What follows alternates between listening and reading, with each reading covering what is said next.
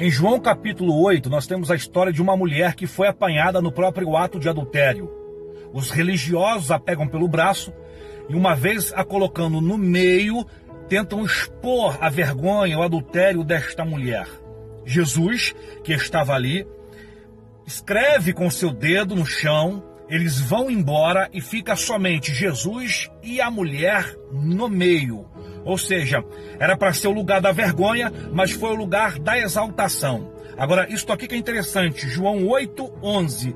E ela disse: Esta mulher que chegou ali para morrer, esta mulher que chegou ali destruída, esta mulher que chegou ali acabada, agora tem o direito de falar, o direito de se retratar, o direito de se defender e o direito de se arrepender. E quem deu essa direito, quem deu esse direito a ela? Jesus. E ela disse: Ninguém, Senhor. Jesus disse: Vá, não peques mais.